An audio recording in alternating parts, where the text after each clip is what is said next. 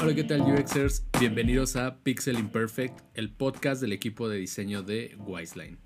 Eh, el día de hoy eh, estamos como cambiando un poco nuestras dinámicas de equipo y normalmente creo que si han seguido los últimos episodios, están acostumbrados a escuchar algunas voces relacionadas con otras y otras con, con, con, diferentes equipos, pero bueno, hoy, aunque ustedes no lo noten, para nosotros es diferente porque estamos personas de diferentes grupos del podcast y está bueno porque nos va dando mucha, mucha variedad en cómo, cómo platicar.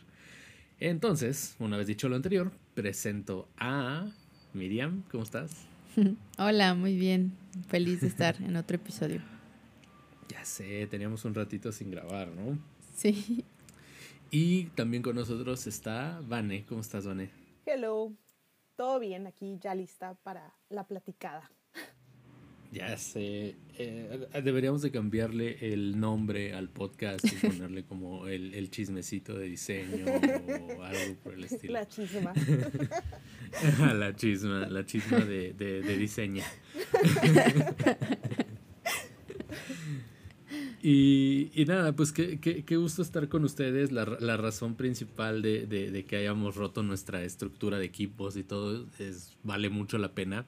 Es porque eh, aquí mis dos compañeras de, de, de Wise son unas buenasas para el tema de las entrevistas. Las entrevistas de diseño que así chan chan chan aquí vamos a meter música siniestra en post. Eh, las entrevistas de diseño que independientemente que sean de diseño, el hablar de una entrevista de trabajo siempre es como hasta como que se te va el aire, ¿no? Todo el preámbulo de lo que hay que hacer y, bueno, obviamente pues nosotros sabemos de entrevistas de diseño pues porque somos diseñadores, ¿verdad? y, y, nada, es, eh, es, es, eso parte muy importante de las entrevistas de, de, diseño y sobre todo de UX es que no, no es algo tan mecanizado como podría ser en, en, en, otros ámbitos laborales o en otros ámbitos de otra industria, pues eh, como que con nosotros tiende a ser más un proceso. Tú mismo cuando sabes que estás buscando eh, un nuevo trabajo o simplemente que te invitan a un proceso de, de, de, para ver si quedas en, en una vacante, eh, sabes que, que, no va a ser una entrevista, que no va a ser una llamada donde se decide algo o sí o no. Eh, sabes que vienen varias llamadas eh, dependiendo de cada empresa. El proceso va cambiando, en algunas partes es más corto, en algunas más largos, etcétera, etcétera. Pero a, al final del día es eso, ¿no?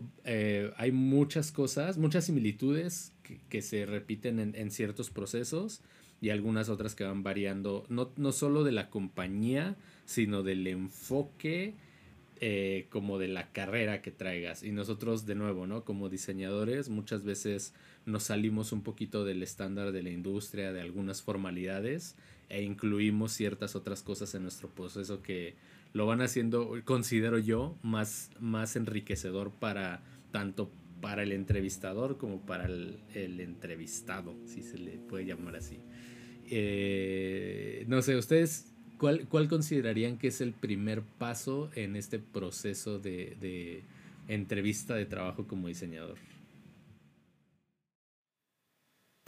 Pues digo, o sea, en realidad, como tú dices, Fer, y bien dicho, o sea, realmente todos los todos los procesos de las compañías pues suelen ser diferentes, pero más o menos por ahí va la estructura. Y lo primero, lo primero que pasa es que tienes una, una entrevista con un reclutador, ¿no? Que le puedes llamar talent o que le, no sé, el nombre, el nombre, el nombre que le ponga a la empresa.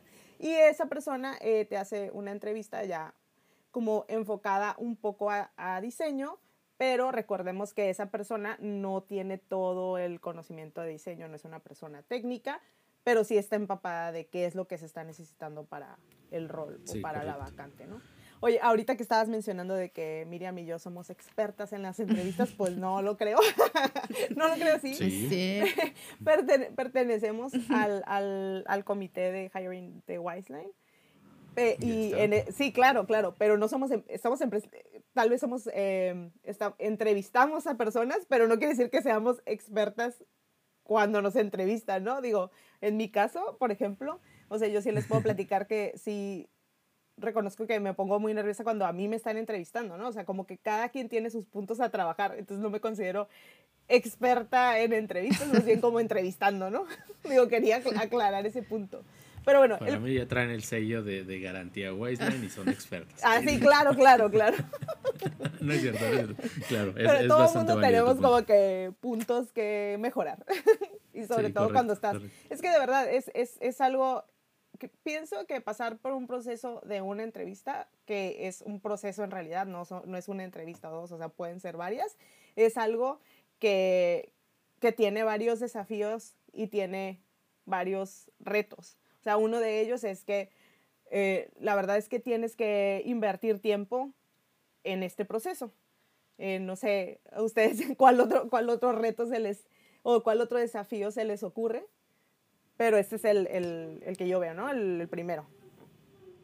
Sí, creo que al menos de lo que dices, ¿no? De entrevista con recursos humanos, pues saber que la persona no es experta, sí trae contexto eh, y te va a hacer como preguntas tal vez un poco eh, técnicas, pero realmente no es em, pues diseñador, ¿no? O diseñadora. Entonces hay que tratar de ser lo más como o sea, sí, sí, explicar un poco de tu trabajo, pero tal vez enfocarte como, como en otras cosas, ¿no? Y sí, uno de los retos es, em, pues, ese tiempo que le vas a dedicar a toda la, la, entrevista, pero también es no sé, si tienes un trabajo o tal vez estás haciendo alguna otra cosa, es eh, a qué horario lo pongo, ¿no? Porque, por ejemplo, eh, no sé, si trabajamos en una oficina, me llegó a pasar de que los participantes me ponían la entrevista a la hora de la comida porque es, aprovechaban para irse a un café o algún lugar donde pudieran tener esa entrevista, ¿no? Entonces, es cuestión como de hablar con, con el reclutador para, para ver cuál es la mejor hora que a ti te conviene. Y justo eso, buscar un horario que eh, tratar de que no te vayan como a, a, molestar tanto o tratar de estar lo más relajado posible para, porque eso genera seguridad, o al menos así a mí me pasa, ¿no? Como que elijo un horario en el que sé que eh, tengo todo el tiempo para, como para discutir las cosas, entonces eh, eso me relaja y me hace sentir más nerviosa, que creo que el, el hecho de estar en una entrevista te pone nerviosa en, en, en cualquier momento, ¿no? Sí, sí, sí. Justo como, como lo mencionaba Vane al principio con ese disclaimer, ¿no? Eh, y que tiene toda la razón en decirlo. Por mucho que puedas empaparte de algún proceso, y, y creo que nos pasa a todos como, como diseñadores, o sea, hacemos el trabajo día con día y sabemos la teoría y tal, pero llega el momento en que te van a entrevistar y dices, ay, ya se me olvidó todo. O sea, como que... los nervios, claro. Sí, claro, por más horas de vuelo que tengas, siempre está ese nerviosismo de... Porque una cosa muy distinta es aplicar el conocimiento a hacer la chamba del día a día y otra cosa es explicarlo con puntos clave y, y, más cuando una persona te está explicando, ¿no? Y luego vienen como, de nuevo, vienen esos dos factores que han mencionado, que de, de nuevo, ¿no? La persona que es el primer contacto, como dijeron, recursos humanos, reclutamiento, talent acquisition, headhunter, o sea, hay un chorro de nombres. Eh, eh, también eh, tienen ese, ese asunto que muchas veces ellos traen un script o una lista de, de cosas que están en teoría buscando, pero que ellos mismos a veces no terminan de entender y está bien, porque no, no es como que tengan que ser expertos en. Eh, y entonces, el, el de, de, pronto encontrarnos con una pregunta, eh, supongamos, ¿no? Que yo estoy buscando una vacante de UX, pero de pronto como a esta persona le dieron un, un perfil súper completo del unicornio y tal, y me pregunta algo de mmm, librerías o de crear un design system desde la UI, como que ahí voy a explotar y me voy a poner nervioso, ¿no? Va a ser como que, ah, no, literal, no venía preparado ni para esta pregunta, ni para, quizá ni para esta vacante, ¿no? O sea, ese pequeño detalle puede afectarnos en, en, en el proceso a largo. Entonces, lo mismo, ¿no? Como bien lo dijeron, en, a, es, el, es el tiempo, es el nerviosismo y pues eso conlleva cierto desgaste que al final es como, como tú lo dijiste, Miriam, voy a aprovechar mi hora de comida eh, y luego este, me preguntaron cosas que no sabía, no sé si voy a avanzar a la siguiente parte, ya la regué, ¿sabes? Entonces, ¿qué consejos darían ustedes como para, para poder brincar esta, esta etapa de, de primer contacto? Yo creo que algo bien importante es eh, investigar a la empresa. Creo que a veces lo hacemos como por obviedad porque decimos, ah, nos contactó esta persona eh, de aquí y pues voy a investigar, ¿no? Pero creo que sí es algo que deberíamos de hacer siempre. Tratar de entender la empresa como a qué se dedica y, ver como qué tipo de, valores tiene, ¿no? Y ver realmente si se acoplan a los tuyos, porque puede ser que alguna eh, sea a lo mejor muy renombrada o algo así, pero pues realmente no, no, no sientes como un clic, ¿no? Creo que eso es importante también, poder em, como generar algún tipo de, expectativa y que digas, ah, ok, la verdad sí me interesa esta, esta vacante, eh, leí un poco de la empresa y la verdad me llama mucho la atención. Y pues también hacer las preguntas pertinentes, ¿no? Si algo llegaras como a tener duda, no solamente del proceso, sino de la empresa como tal, creo que es una muy buena oportunidad porque ahí sí creo que em, los, los reclutadores tienen como todo el, contexto de, la empresa y sí te pueden dar como respuestas a tus preguntas.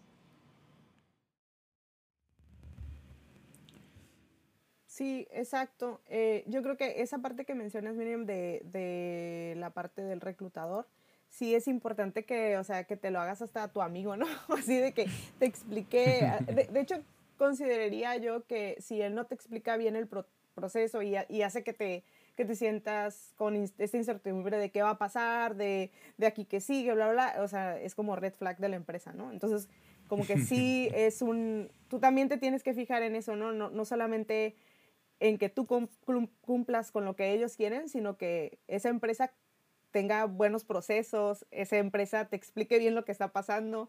O sea, como es muy importante que tu reclutador te deje tranquilo, que te explique todo el proceso, que te vaya dando seguimiento y que, y que te haga sentir pues tranquilo en todo, en todo este proceso. O sea, como que de eso se trataría, ¿no? Y, eso estaría... Como acompañado, ¿no? Acompañado, exacto. Exacto. Sí, siempre consulte a su reclutador de confianza. sí, y bueno, o sea, creo que ese es un primer buen filtro, como bien lo mencionaron, eh, para nosotros, o sea, como que ahí es donde el reclutador dice sí, sí podría ser, dentro de su, su espectro, ¿no? Él podría definir si, si sería interesante iniciar el proceso con nosotros, y probablemente ya sea por lo que él identificó, él o ella, o por lo que también nosotros este, le, le, hagamos saber, ¿no? Porque también se vale, como lo dijeron, no, no somos nosotros los únicos que, o sea, es como que una relación bilateral donde mencionaban algo muy padre ustedes eh, cuando estábamos haciendo la planeación de esto. Es algo que nos interesa a los dos, es de dos vías, o sea, y eso lo perdemos mucho de vista como diseñadores, o bueno, como en en los que estamos de este lado del proceso, ¿no? Creemos que somos nosotros quien tenemos que dejarlo todo en la cancha. Y también se vale, en, e, por ejemplo, en este caso, ¿no? Ser bien francos con el reclutador o reclutadora y decirle, mm, está muy padre la oferta o la, la, vacante o lo, lo, que sea, ¿no? La, la posición, ¿sabes? Pero lamentablemente en este momento no, sea, no se adapta a lo que yo quiero. O sea, por la empresa, por la industria, por el sueldo, por lo que sea algo que a nosotros no nos gustó, como dice Vanessa, red flags, este, hacerlo saber y probablemente de ahí pues ya es el primer filtro y ahí queda, ¿no? Pero supongamos que pasamos el primer filtro y nos vamos a la siguiente etapa. Normalmente es, eh, por lo que estamos acostumbrados nosotros, una entrevista con el equipo de diseño o sea, si en el, la primera etapa te ponías nervioso, en esta etapa te puedes poner todavía más nervioso. Eh, pues porque es lo mismo. Bueno, nervioso y al mismo tiempo no.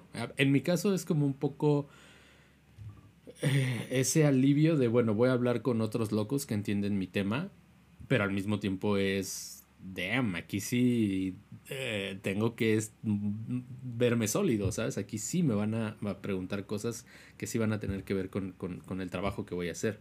¿Ustedes cómo, cómo ven esta parte de la entrevista con el equipo de diseño?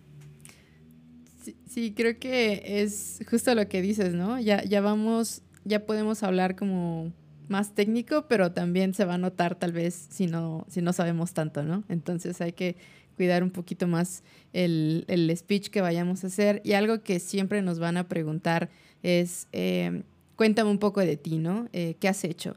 y eh, pues a veces por la mismo, el mismo nerviosismo que traemos, nos seguimos y nos damos vuelo y ya vemos el reloj y ya van como 10 minutos y realmente no hemos dicho nada como, o sea, ya perdimos a la audiencia, ¿no? Entonces, lo que yo recomendaría es hacer como un tipo pitch, o sea, como escribir así tal vez como qué es, qué es lo que, eh, has hecho, por ejemplo.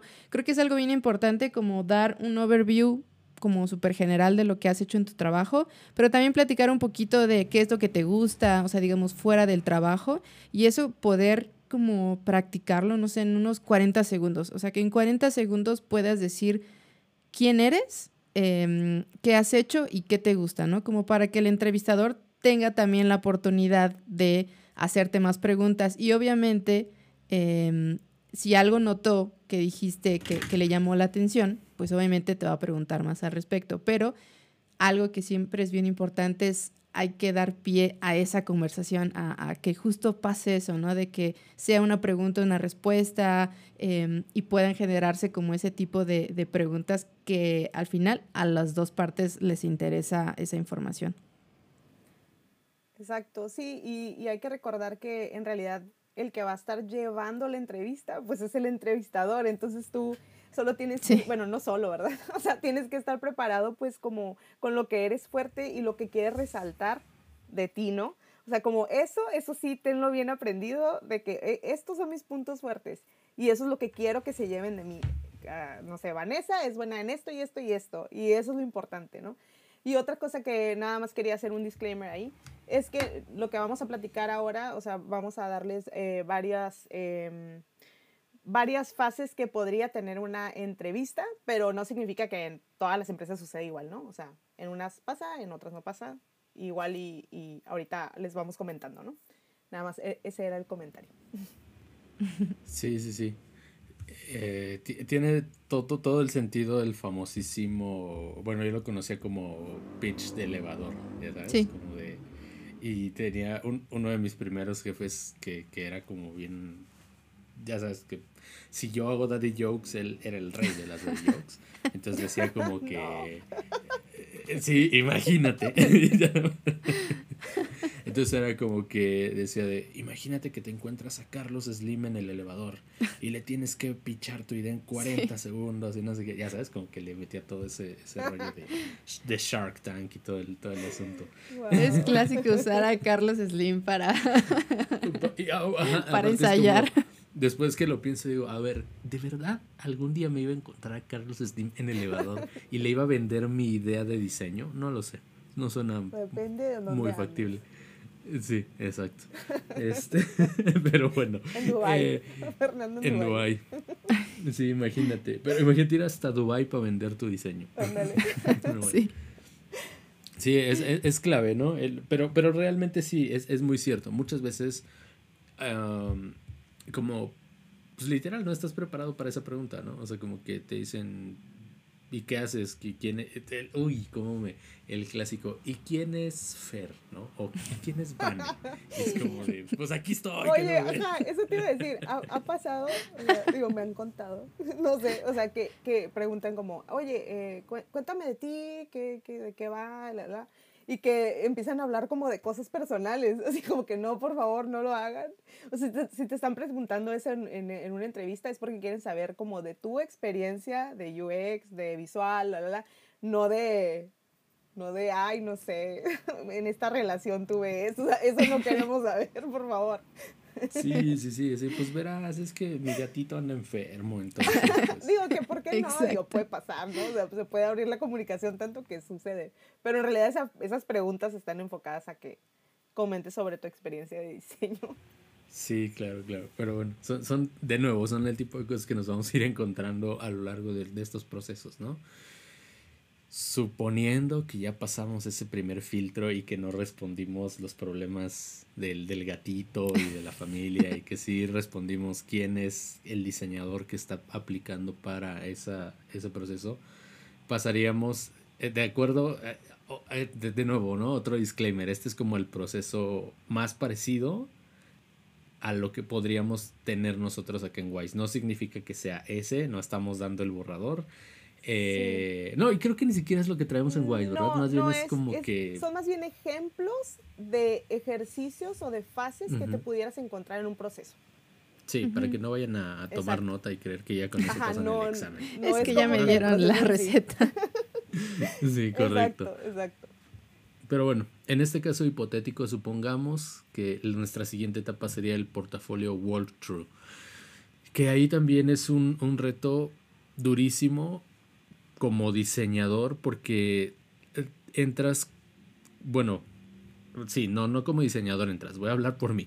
He entrado como en esa parte de que quiero meter hasta todo, pues, o sea, que es como, siento que tengo muy poquitos proyectos o, o a lo mejor tengo mis tres y son muy buenos, pero no sé si necesitan algo más o no sé cómo presentarlos, ¿sabes? Como que si, si de verdad necesito explicar el proceso o necesito eh, lo mismo, ¿no? Cuando, cuando haces eh, experiencia de usuario, pues muchas veces te enfocas en el proceso y el mock no es tan brillante, no es como tan tan flashy como te gustaría y entonces entras como en ese en esas inseguridades, ¿no? De si llevo suficientes proyectos, si están suficientemente presentables, o sea, si van a impactar a la audiencia. Eh, no sé, vienen muchísimas cosas a la hora de armar un, un, un portafolio. ¿Ustedes cómo, cómo ven el armado de portafolio? Va, pues lo, lo recomendable en una presentación de un portafolio o también en un caso de estudio, porque puede ser cualquiera de las dos en una fase así, em, sería que tuvieras, o sea, en un portafolio como dos, que te enfocaras en dos proyectos nada más y que esos proyectos sean proyectos complejos, y me refiero complejos a, que hayas em, pasado por diferentes fases del diseño, que puedas explicar como, que lo puedas explicar como una historia, entendiendo que, ah, bueno, de dónde surge el problema, que cuáles eran los pains, cuáles eran las necesidades del usuario, cómo lo, cómo lo resolviste, cómo lo mediste, cuáles fueron los challenges. O sea, lo importante es la historia y obviamente, o sea, ahí lo que dices de que, de que hay personas que meten, eh, no sé, como wireframes o o no sé, las mini cositas así que se ven, que, que tienen muy baja calidad eh, y ni siquiera se alcanzan a ver, o sea, como, eso nada más es como para meter como fillers, como relleno, ¿no? Pero en realidad eh, enfócate más en la historia y en lo que resolviste y en los retos que tuviste, en lo que aprendiste, que en, que en mostrar ese tipo de artefactos. ¿No? Ya. Sí, y algo que, por ejemplo, eh, me, me, decía un maestro cuando estaba en la universidad que estábamos haciendo el portafolio, era como, a ver, eh, enséñame su portafolio, ¿no? Y pues todos sacábamos así como nuestros 30 trabajos, eh, pero realmente de esos, o sea, y nos decía, ¿no? ¿Cuántos de estos valen la pena? Claro. Eh, o sea, sean honestos, ¿no? O sea, sean honestos con, consigo mismos y digan cuáles valen la pena. Todos, no, pues ya de ahí. Son bonitos. Exacto, ¿no? A mi mamá le gustaron todos.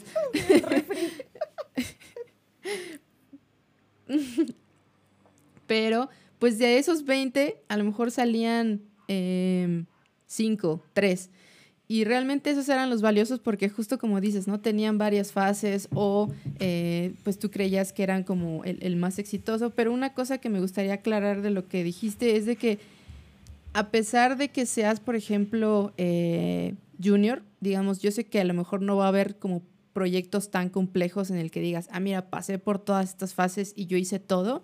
Lo importante es también qué tipo de comunicación tuviste con, otras personas del equipo, si tuviste la oportunidad de em, como sugerir algo, a pesar de que no haya, no haya, o sea, no lo hayan tomado en cuenta, pero si tuviste como esa capacidad de, poder sugerir em, o trabajado con otro equipo, no sé, con equipo de desarrollo, con algún stakeholder. Eso creo que es bien importante. Y a pesar de que eh, sean juniors y vayan una vacante de junior, también sepan que el, el reclutador no está esperando que ya hayan hecho un proyecto súper completo. Lo importante es, como dices, ¿no? Contar una historia y saberla como contar con todas las cosas buenas y malas que hayas tenido en ese proyecto. Exacto porque ahí no solamente están evaluando eh, tu trabajo, sino están evaluando cómo estás presentando, cómo, cómo tomaste esas decisiones, por qué las tomaste, o sea, cuál, cuál, fue tu lógica, qué proceso sigues, ¿no? Entonces no, no nada más es como lo que hiciste, sino cómo eres capaz de, comunicarlo a la audiencia que tengas en ese momento. Sí, creo que ahí también se puede como ver cuando alguien tiene potencial, ¿no? O alguien quiere como subir de, de nivel eh, por cómo platica, por cómo dice que, que, le fue en el proyecto. Y a pesar de que te haya ido mal, ¿no? También es importante eh, pues mencionar que un proyecto fallido también tiene un montón de aprendizajes y es justo, es como, ok, ¿en qué falló? Pero pues, ¿qué aprendiste de él, no? Em, como, ¿qué, ¿qué, cosas hubieras hecho diferente? ¿En qué falló? O sea, ¿qué parte de, de lo que hiciste tú eh, sí fue como pues como tu culpa, por así decirlo, pero digamos e, en, un proyecto eh, siguiente que, que, hubieras evitado, ¿no? Para que hubiera salido bien. Sí, o sea, eh, con esto último tocas una parte bien importante de, eso, que es la, ah, la colaboración. No, perdón, perdón, perdón. Eh, no la colaboración. Sí, o sea, sí la, la colaboración, pero al final la parte de la responsabilidad.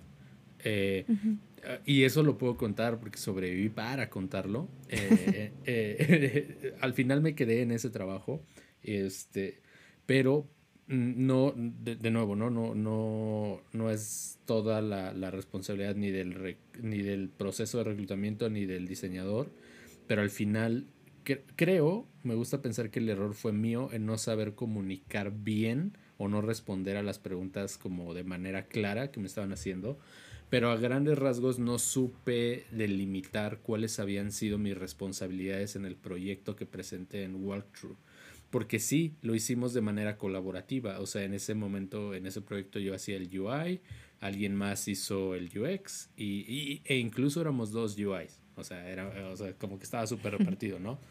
Pero, o sea, como que también en esa entrevista ellos estaban como súper incisivos de, pero ¿qué pantallas hiciste tú? Y para mí es como de, pues es que no, no te puedo decir, o qué flujo hiciste tú, y es como, pues, pues es que yo no me puedo enfocar como, más bien, no me puedo adjudicar todo el trabajo, porque realmente era, hey, vamos a trabajar este flujo, ok, yo me hago de esta pantalla, no, esta yo la tengo, o sea, era como una mezcolanza y literal. Colaborativo o sea, sí, sí, sí, sí, exacto, sí era de que a veces estábamos trabajando dos personas en la misma pantalla al mismo tiempo, ¿no? Entonces, obviamente yo no, no supe ser claro en esa parte. Fue como, no, pues es que todo lo hicimos entre todos. Y, literal, ¿no? Afortunadamente brincamos esa parte. Ojo, también es una, un rayito de luz para, para quien está en esos procesos, ¿no? Aunque la riegues en una cosa de esas, no significa que vas a estar descartado del proceso. Afortunadamente brinqué esa etapa, pasé a la siguiente y me quedé en el trabajo. Y después me, fue que me tocó ver como mi propia evaluación y ver esa parte, ¿no? Ver un tachizote ahí de Fernando no trabajó en este proyecto, o sea, porque no tuvo cómo explicar su, su, su, su responsabilidad, como dice Miriam, ¿no? O sea, dónde, dónde, de dónde a dónde abarcó él.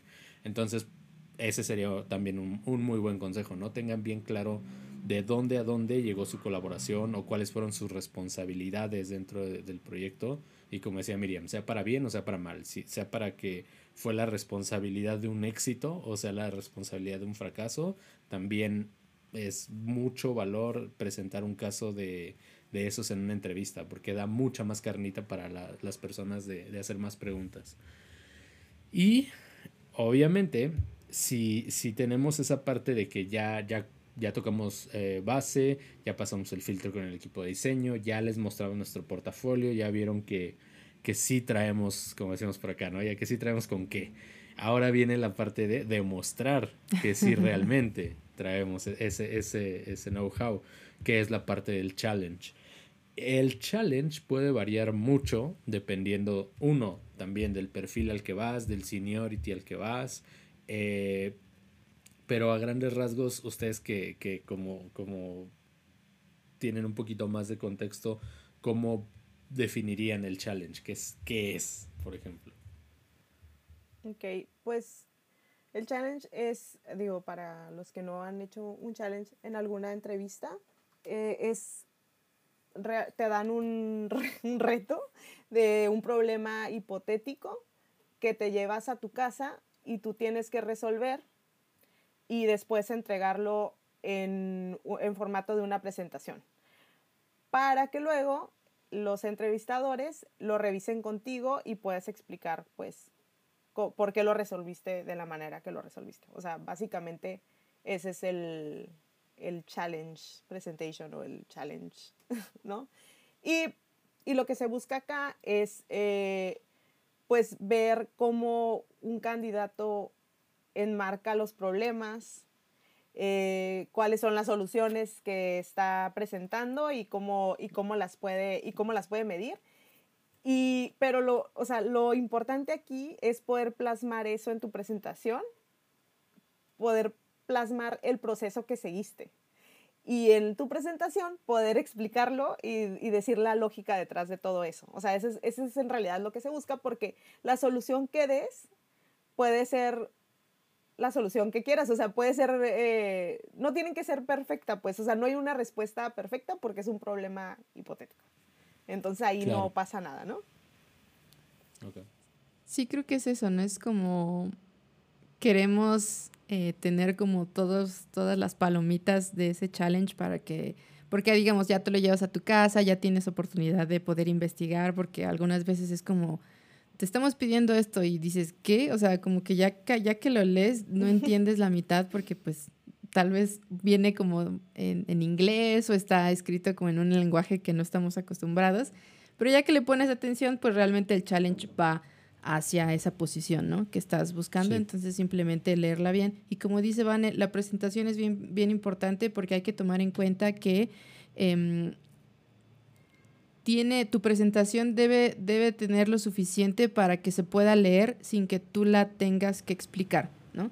Eh, porque a veces da oportunidad a que se haga esa presentación como en, en, video, pero a veces no, a veces simplemente la mandas y ellos te dan una respuesta de tu trabajo. Entonces debes de tener en cuenta que eh, puede que la, la expliques, pero puede también que ellos se queden con la documentación. Entonces tu presentación debe ser lo más clara posible para eh, que las personas que te, están, que te van a entrevistar pues sepan todo el proceso y cuál fue tu solución. Ya si llega un, un caso en el que te dan la oportunidad de exponerla, pues ahí es simplemente seguir tu, tu, tu, presentación porque claramente ya la articulaste muy bien y eh, ser muy atento, ¿no? como a las preguntas que te hagan, porque digamos, en algunas cosas tú vas a ahondar, pero en otras los entrevistadores van a tener eh, dudas sobre cómo fue algún proceso y está bien, es simplemente como tú hiciste todo ese proceso, en teoría tú sabes todo lo que pasó, entonces cualquier pregunta que te hagan, pues realmente tienes todo el contexto y creo que es muchísimo más fácil poder contestar algunas preguntas eh, difíciles que, que te podrían hacer.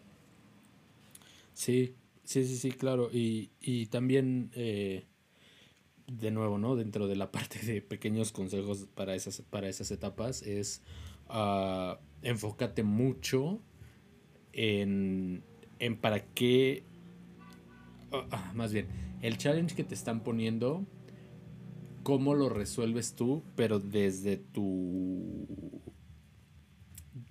Ah, desde, los, desde las responsabilidades de la vacante a la que estás aplicando para. Eh, ¿A qué voy con esto? O sea, si, si tú vas... Eh, no le inviertas demasiado tiempo a todo para pronto. O sea, quizá la solución final no es tan brillante de nuevo o la presentación no es como la más flashy y no está animada y ta, ta, ta. O sea, de verdad no te enfoques en esa parte, ¿no? Realmente creo que a veces se le da un poquito más de peso al a los procesos, al, al cómo llegaste a esa solución. Algo muy importante también son los next steps, ¿no? O sea, también se vale decir, oye, pues lo mismo que, que, abordábamos desde el inicio. Este, estoy trabajando, ¿no? Todos estamos trabajando, este, estoy aplicando para este rollo, no me dio tiempo de todo. Sin embargo, este, llegué hasta acá, pero para los siguientes pasos planeo esto y esto y esto. Entonces, también habla de tu visión a futuro, también habla de tu planeación, de tu roadmap, de ta, ta, ta, ta. Entonces, como que a veces en estos procesos solemos, a querer, solemos querer abarcar todo y, y entregar algo ya súper final y listo casi casi para producción, ¿no? Y realmente de eso no va a depender que avances o no avances con, con el proceso, sino más bien que seas consciente de la parte del proceso en la que te quedaste para que puedas este, explicar lo que, lo que hiciste. Algo como consejito y que va relacionado con lo que estabas comentando ahorita eh, que olvidé comentar en, el, en los casos de estudios y las presentaciones es que en realidad eh, pienses en que tienes muy poquito tiempo para presentarlo, ¿no? En los casos de estudios y, la, y, la, y las presentaciones de, del portafolio. O sea, como que no, no quieres aburrir a quien te está entrevistando. o sea, realmente que sea algo, pues, conciso. Y en el caso de esta presentación o de este challenge, o sea, como los puntos importantes y los puntos fuertes, pero resumido, porque la persona que está revisando todo esto o las personas tampoco tienen todo el tiempo del mundo. Entonces, si, pones ahí un chorote, o sea, te aseguro que no lo van a leer, ¿no? correcto. Ahí Como, como, ahí como comentario. Sí, sí, sí. Y bueno, pongamos de nuevo, ¿no? Esto, es como, como videojuego, se va poniendo cada vez más, más veloz, más... ya, brincamos toda esta parte. Ahora, yo la verdad, hasta, hasta hace, bueno, no poco, pero la, verdad es que no estaba tan familiarizado con, el ejercicio de eh, whiteboarding. Y la verdad me gustó mucho. O sea, la verdad es como para, de nuevo, ¿no? Como, como menciona eh, Vane, para los que no sepan o no les ha tocado enfrentarse a un proceso de whiteboarding, es algo que de pronto pueda llegar a ser intimidante, pero al mismo tiempo es muy enriquecedor para el proceso y para ti como diseñador, ¿no? Que es pues básicamente a enfrentarte a una problemática que te dan como en el momento y ahí es donde tú sacas todo tu arsenal de herramientas, o sea, literal, ¿no? Sacas como si fuera la escuelita, sacarías los plumones, el compás, la regla, todo, para ver cómo arreglas ese problema. Ah, eh, obviamente, pues eso da mucho overview de, de tanto de la persona, tanto como esos skills y cómo usa esos skills. Eh, dentro de los procesos que les ha tocado a ustedes moderar, ¿cómo han visto esta parte de whiteboarding o ejercicios de colaboración? Sí, creo que, em, bueno, en, entrevistas que me han tocado y en las que yo he hecho, cuando te dicen como, ah, y ahora vamos a hacer un ejercicio, la verdad sí es bien intimidante porque es como, ¿qué? Pero la entrevista dura media hora y ya llevamos 10 minutos, ¿no? sé cómo ¿qué va a pasar? Pero eh, justo este ejercicio lo que trata es, eh, no se va a llegar como a una solución perfecta. Una, porque no hay tiempo, em, simplemente para, para lograrlo. Y dos, porque no es parte del objetivo, ¿no? Eh, el, objetivo es ver cómo piensas eh, el, proceso de diseño que estás llevando. Y esto eh, lo pueden como ver muy similar a un día de trabajo normal, ¿no? Ok, tuvimos una junta con em, el stakeholder y nos dio esta problemática. Ok, ¿qué haríamos primero? Y eso, ¿qué haríamos primero? Obviamente cada quien lo va a decir desde su perspectiva, ¿no? Por ejemplo, si, si somos de UI, a lo mejor lo que vamos a querer buscar eh, primero es, eh, ok, vamos a hacer wireframes, ¿no? Y si somos de research, vamos a tener otra pregunta. Y digamos como que en cada perfil vamos a hacer las preguntas adecuadas, pero es justo parte de esto, ¿no? Ver cómo el diseñador o diseñadora está pensando en esa eh, solución para pues poder plasmarla. Y algo bien importante es que eh, casi siempre va a haber más de una persona en esa entrevista, entonces hay que considerar que todos vamos a estar ayudándote, porque eso es algo que eh, luego tenemos como conflicto, ¿no? De que decimos, ok, estamos solos en este eh, Whiteboard Challenge y realmente yo me la tengo que rifar solito. No, ahí es donde sí necesitas el apoyo y vas a, el equipo también te lo va a dar porque es parte como del proceso y para lograr como una, llegar a un, a un, resultado, ¿no? Que no necesariamente va a ser el más perfecto, ni el final, ni, ah, después de esto sabemos que eres súper rápido porque lograste terminar en 15 minutos. Realmente no, el tiempo no es importante, lo importante es la colaboración y qué se está buscando tener eh, en, en, este, en este ejercicio.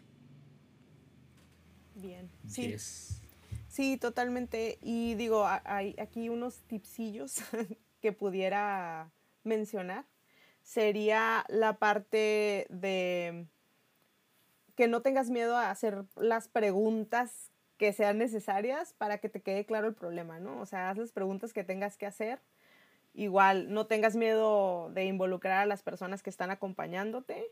O sea, y también no tengas miedo de equivocarte, ¿no? Si, si sientes que vas por un camino y, y la verdad te, das cuenta a la mitad de que, uta, ¿no? O sea, es que por aquí no iba, o sea, no importa, regrésate y así como lo harías en la vida normal, o sea, no seguirías con algo que no es, que no, que tú sabes que no está bien, ¿no? Y si sigues, o sea, red flag, ¿no? si, si ya identificaste que eso que estás haciendo está mal, regrésate, explica por qué vas a regresarte y reconócelo y, y está bien. Eso es, eso es como una, un atributo muy padre de las personas, ¿no? Que, que puedan reconocer sus, sus, errores y que puedan em, iterar sobre lo que están haciendo. Y otra cosa es, es que, así muy recomendable, es que siempre estés hablando en voz alta, o sea, siempre estés pensando en voz alta, ¿no? Siempre estés diciendo qué estás haciendo y por qué lo estás haciendo, porque entonces esto le da, le da em, a los que te están entrevistando, pues eh, les hace saber por qué estás tomando ciertas decisiones. Sí, sí, sí, sí, es bien, bien importante esa parte, ¿no? Eh, a veces hasta sentimos que estamos como loquitos, así de, eh, ah, sí, esto, tal, tal, tal. Y, y puede también no se dejen como llevar por esa parte, ¿no? De decir, ay, ¿qué van a pensar? O van a decir que estoy bien, o sea, que soy bien raro por esto. Pero no, al revés, creo que incluso, exacto, aunque fuera una pregunta chistosa o una situación graciosa, hasta serviría como de icebreaker, ¿sabes? Como para quitar esa tensión y empezar a construir un poquito más de, más de vínculo con el, con el equipo. Y, y sí, o sea, la, la realidad es que precisamente el whiteboarding no es como para saber de nuevo, ¿no? O sea, un, una parte sí, saber qué tanto podemos ejecutar o resolver un problema o qué, pues sí, qué tanto conocimiento traemos.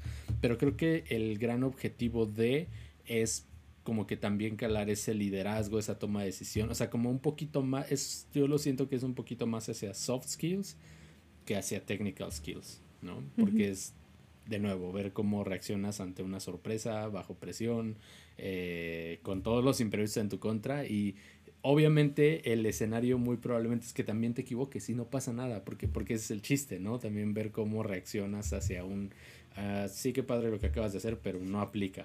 O a mí me tocó en mi, eh, en mi whiteboarding más reciente, este, que fue el de de Wise, que era como de, este, oigan, eh, se me ocurre esto, ¿ustedes qué piensan? Y todos así de, no sé, tú dinos. yo, no, ayuden.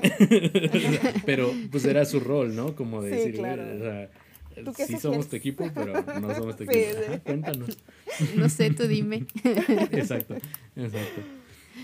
Y de nuevo, ¿no?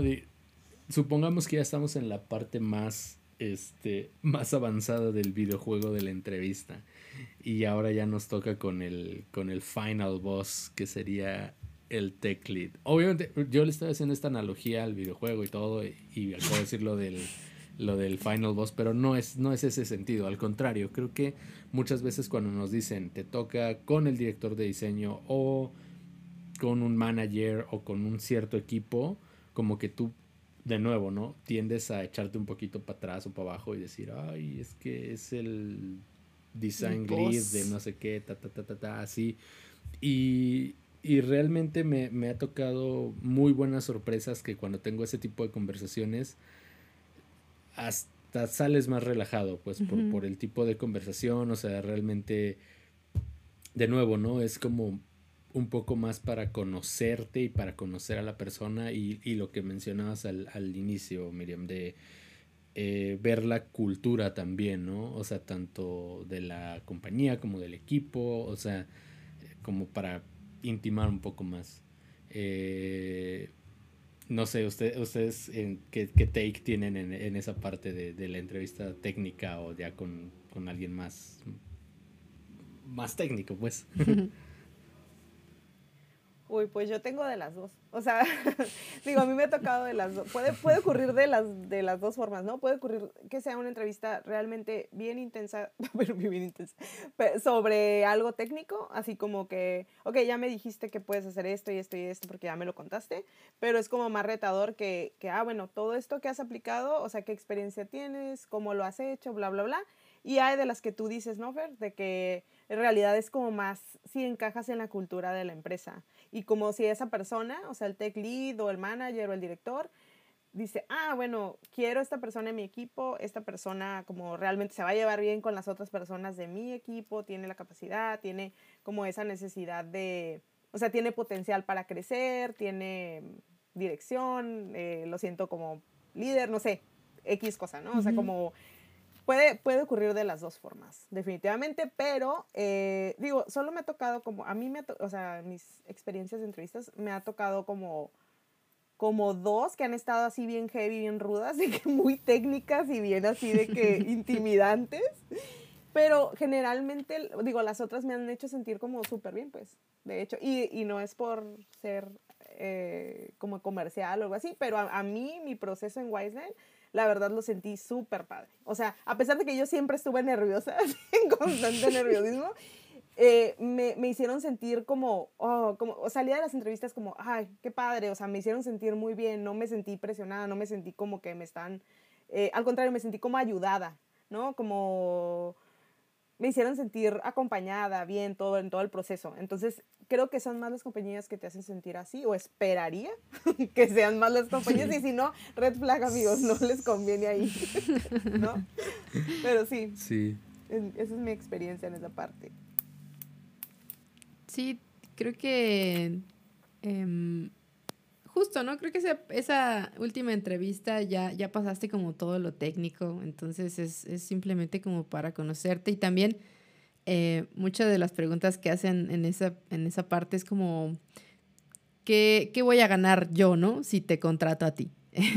o, lo, lo, lo, mencionan como también en, en como en, en, otras cosas, pero sí es como qué gano yo al contratarte a ti. Entonces, pues también estar como dispuestos, ya estás hablando con alguien de mucho más rango, entonces ahí es eh, pues estar totalmente eh, segura o seguro de lo, de lo que tienes y de lo que puedes aportar y a pesar de que seas junior o ya seas senior, lead, lo que sea, eh, realmente cualquier persona tiene, tiene algo que aportar y es justamente el momento para decirlo, ¿no? Si a lo mejor te quedaste con ganas de mencionarlo en alguna otra entrevista porque no te hicieron la pregunta, aquí sí es una buena oportunidad para demostrarle a, la persona eh, que, eres, que eres valioso, que eres valiosa y que la verdad pues mereces el, el trabajo, ¿no? Y pues también sirve para hacer otro tipo de preguntas, ¿no? Tal vez enfocadas más hacia eh, la colaboración del equipo, cómo están organizados, cosas así, ¿no? Como aprovechar este momento para hacer como todas esas preguntas y, y comentarios que te pudieron haber surgido en entrevistas anteriores. Es cierto, e, eso que acabas de mencionar es súper importante. En cada bloque o en cada fase de las entrevistas tienes oportunidad para hacer esto. O sea, para preguntar lo que tú quieras sobre la empresa, sobre el rol de quien te está entrevistando. Y pues puedes aprovechar, ¿no? Esos momentos. Sí.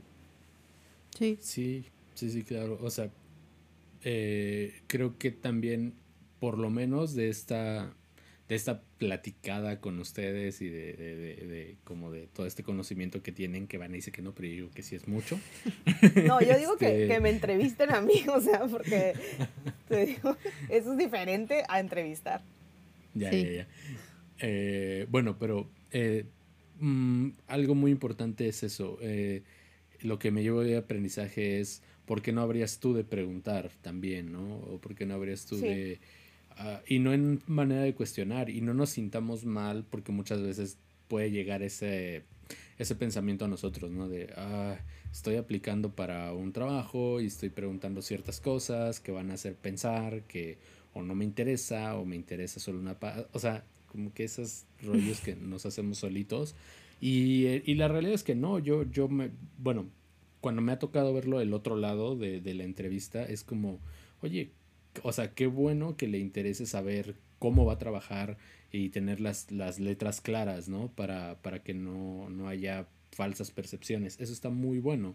Eso nos puede servir a las dos partes, a los entrevistadores y al entrevistado, como para ir poniendo bien el terreno, ¿no? Y va de todo, desde la parte técnica del trabajo, de cómo voy a trabajar, eh, eh, cuál va a ser mi equipo, cuáles van a ser mis responsabilidades, cuál es mi plan de carrera, cosa que es muy importante también, este, como la visión del, de la empresa respecto al equipo de diseño y de nuevo, ¿no? La visión del equipo de diseño con respecto hacia mí, hasta también el, el, salario y las prestaciones y, y, y cosas que, el horario, correcto, o sea, y no tiene nada de malo, pues, porque como dice Vane, si no, no te das cuenta de esas red flags de, ah, sí, eh, es el trabajo de ensueño, vas a ser don diseñador o doña diseñadora y te vamos a pagar en dólares, pero vas a vivir esclavizado al escritorio, ¿no? Entonces es como, más vale darte cuenta antes de, de saber cómo están las cosas, cómo están los términos y condiciones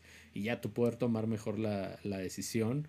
Y lo mismo, también se vale que tú dejes clara eh, eh, tus condiciones con la compañía para que ellos digan, bueno, ok, me encanta el perfil de esta persona, pero no está dispuesta a aceptar esto y esto y pues no, no, no hacemos fit. O a la inversa, ¿no? Como que, eh, bueno, el perfil allá anda, como que sí, ya casi llega, ya casi llega lo que queremos técnico.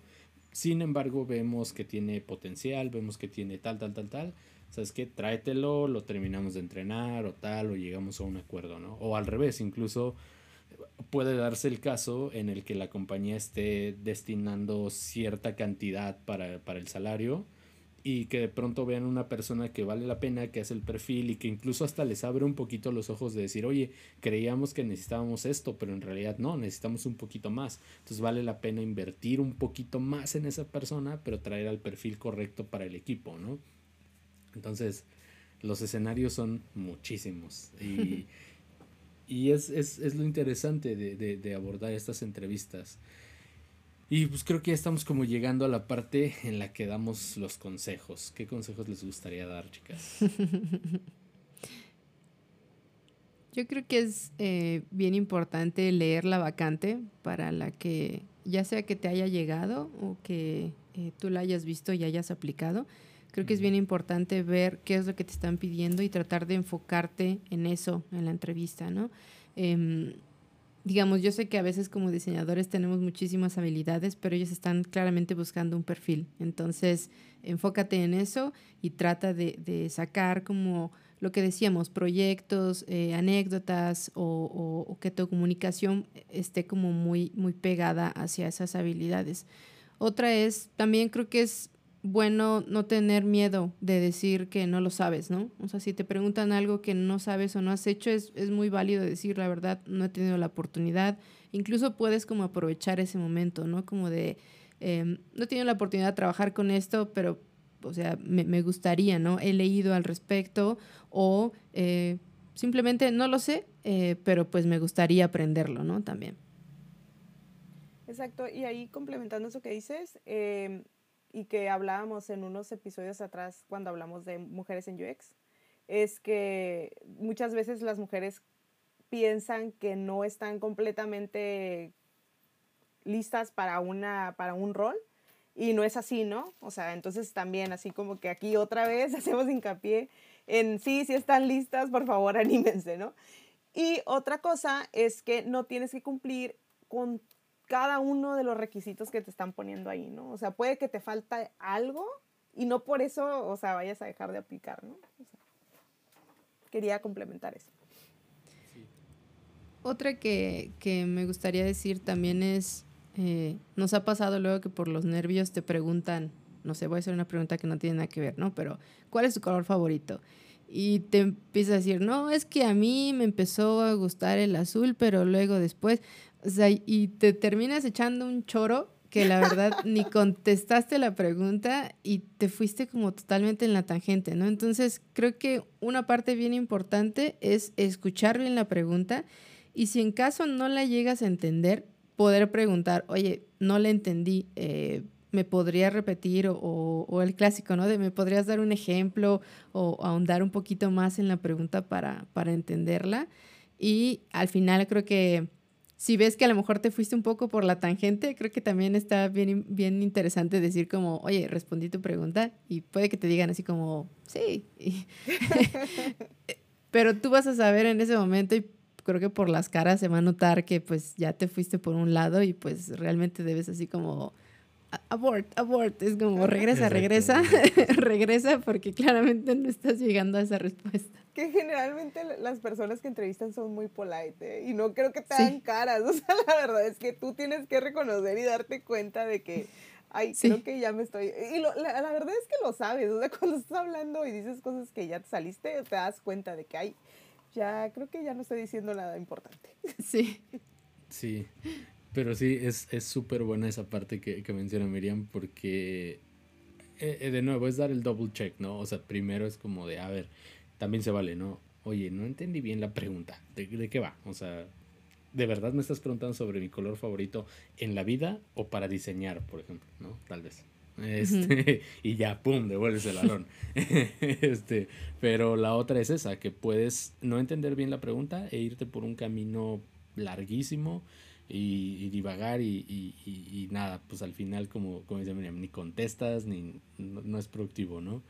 Eh, y sí, o sea, creo que también otra, otra de esas cosas es, de nuevo, ¿no? Eh, no querer llegar a saberlo todo en, la entrevista, o sea, también aceptar que el error va a ser parte de este proceso y no nada más en la primera entrevista o en la tercera o en la quinta o las que sean, ¿no? O sea, vas a tener errores en cada una de ellas y no está mal y, no hay que dejarse como que eh, echar para atrás por, por, esos sustos de chin, la regué, no contesté, eh, no supe esto, ¿no? Obviamente también otro de los mejores consejos que podríamos dar es también ser sinceros.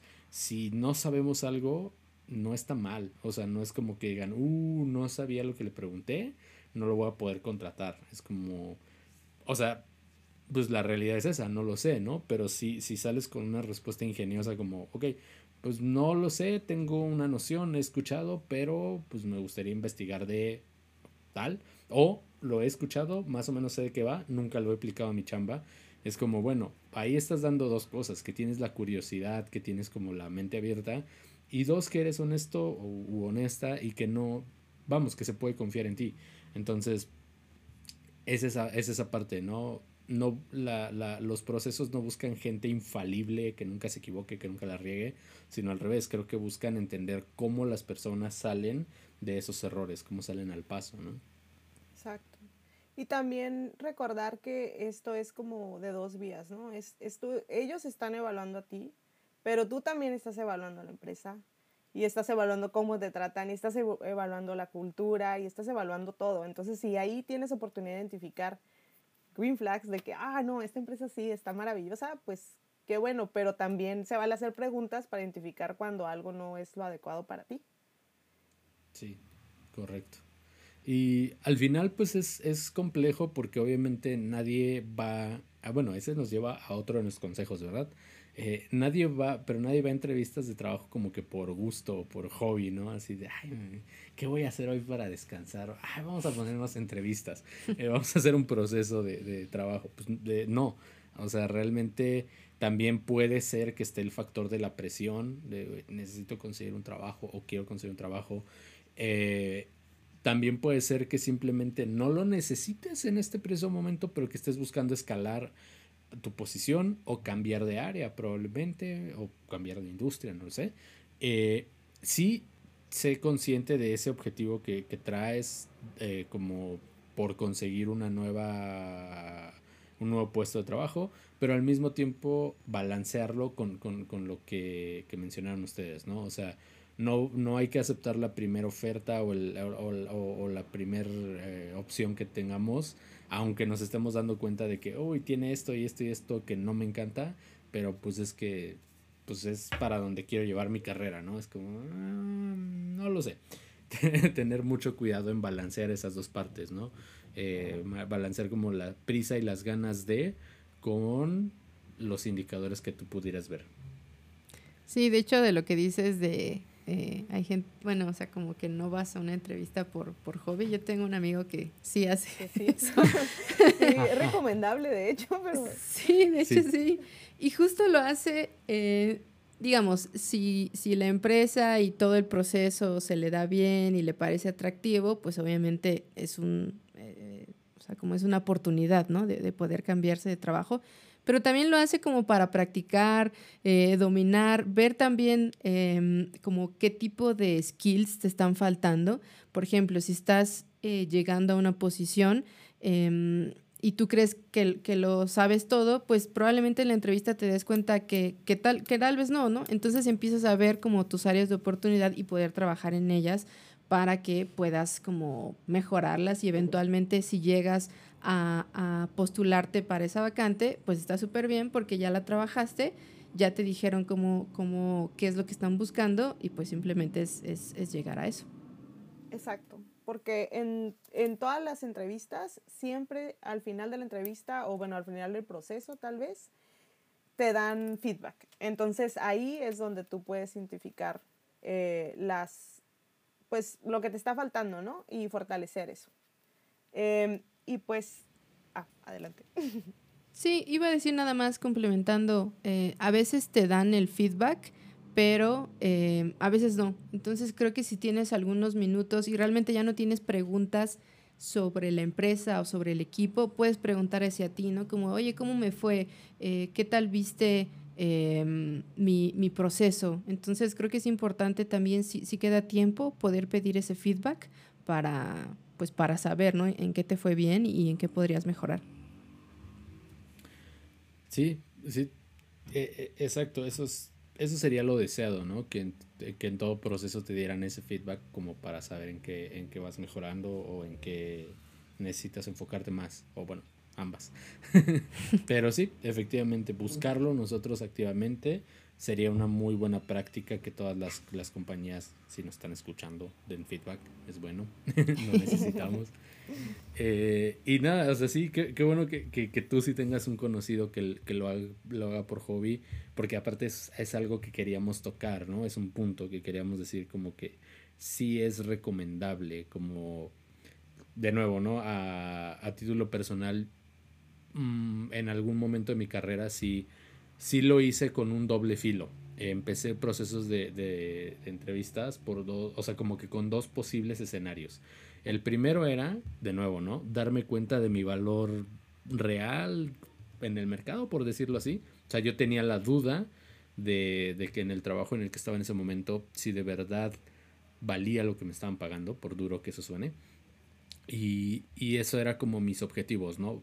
Darme cuenta y si, como, como lo dijiste, eh, eh, Miriam, si te das cuenta que no traes las habilidades necesarias para otro trabajo o que te hacen unas ofertas muy similares a las que estás en este momento, pues es, es un buen indicador para decir, ok, pues estoy donde tengo que estar, tengo que aplicarme, tengo que enfocarme, tengo que avanzar para poder aspirar a más, ¿no? Y por otro lado, claro. el, el, el, otro resultado para mí era como, pues darme cuenta que probablemente no, probablemente sí, ya estaba en posición de, de moverme hacia, hacia otros trabajos, hacia, hacia, otras oportunidades. Y nada, con esa mentalidad empecé los procesos y pues la historia se cuenta sola, ¿verdad? sí, entonces sí, es muy recomendable que, que empiecen esos procesos. Y con todos estos consejos y esta ¿qué? sabiduría de, del equipo de diseño, de, bueno, es que ustedes también son parte del comité de, de, reclutamiento, entonces este, con toda esa sabiduría creo que podríamos dejarlos. La verdad son muy buenos consejos, qué bueno que, que se decidieron a, a, estructurar este tema tan, tan importante que muchas veces como, no solo como diseñadores, como personas, también le tenemos un poquito de miedo a esta parte, ¿no? De, de ser entrevistados, de hacer procesos de reclutamiento, eh, de nuevo, salvo tu amigo, yo no conozco a nadie que, que diga sí. me, me, encanta buscar trabajo, pero al final es algo a lo que nos tenemos que enfrentar. Y qué mejor que si nos vamos a enfrentar a eso, estar como lo mejor preparados posibles, porque nunca, de nuevo, nunca vamos a llegar infalibles a una entrevista, ¿no? A menos que, que seas Elon Musk y todas las empresas te estén buscando para trabajar. Pero fuera de ahí, pues tenemos que vivir estos procesos. Ojalá les hayan servido nuestros consejitos y algo más que quieran agregar. Yo podría agregar algo que he estado tratando, bueno, que me he dado cuenta ahora que estoy desde este lado de la moneda como entrevistadora, que antes no notaba. Yo me ponía, o me ponía nerviosa cuando entraba a estos procesos y ahora estando de este lado me doy cuenta de que en realidad lo que tú quieres como entrevistador, quieres que tu candidato quede en, en la vaca, o sea, que quieres contratar a alguien, pues. O sea, no, no vas con el con la mentalidad de no, no, no, que no entre.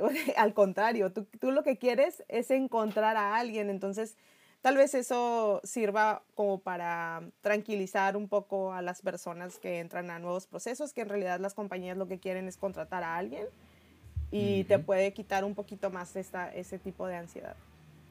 Mm, suena muy bien.